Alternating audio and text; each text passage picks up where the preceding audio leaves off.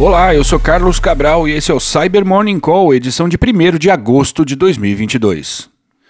E um pesquisador que assina como C-Codes postou em seu repositório do GitHub na última sexta os detalhes sobre uma nova vulnerabilidade que afeta o kernel do Linux. A falha foi catalogada como CVE 2022-36123 e permite a execução de código arbitrário a um adversário com acesso local e sem privilégios elevados no sistema operacional. A vulnerabilidade tem relação com o fato de o kernel do Linux não limpar algumas variáveis previamente alocadas. A postagem de C-Codes contempla informações sobre todas as versões do kernel que já foram corrigidas, bem como o código do exploit. E a CISA adicionou ao seu catálogo de falhas ativamente exploradas a vulnerabilidade CVE 2022-26138, que consiste em um usuário e senha em hardcoded no aplicativo Questions for Confluence, afetando assim o Confluence Server e o Confluence Data Center.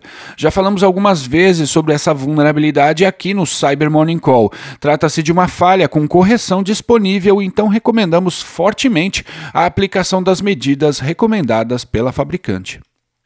E o pesquisador Adam Martin, da Cofense, detalhou na sexta uma campanha de phishing que está usando técnicas de extorsão de modo a obter a senha das vítimas. A campanha tem início com um e-mail feito para persuadir a vítima a clicar num link em que ela checaria supostas atividades de login suspeitas em sua conta.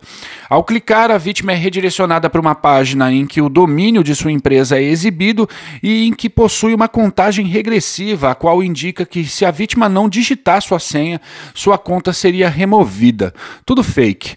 Ao fazer o que o atacante deseja, o login e a senha são enviados para o servidor de comando e controle do adversário e o acesso da vítima é redirecionado para o site legítimo de sua empresa.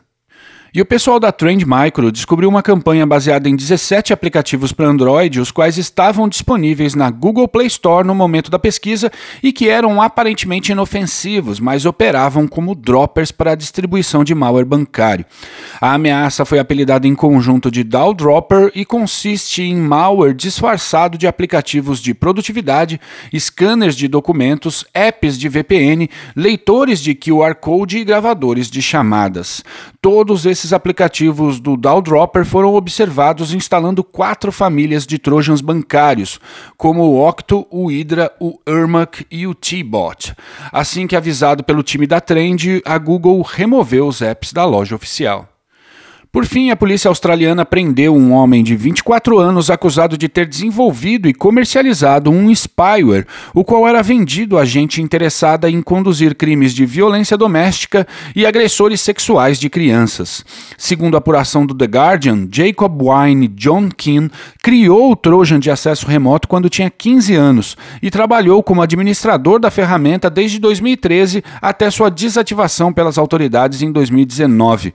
Uma nota da polícia polícia australiana afirma que o acusado, abre aspas, se envolveu em uma rede de indivíduos e vendeu o spyware chamado Imminent Monitor, ou IM, a mais de 14.500 pessoas em 128 países, fecha aspas. A mãe do acusado também foi envolvida no processo, indiciada por lidar com os lucros do crime. E é isso por hoje, obrigado por ouvirem o Cyber Morning Call e tenham um bom dia. Você ouviu o Cyber Morning Call, o podcast de cibersegurança da Tempest. Nos siga em seu tocador de podcast para ter acesso a um novo episódio a cada dia. E para saber mais sobre a Tempest, nos siga no Instagram, Twitter e LinkedIn ou acesse www.tempest.com.br.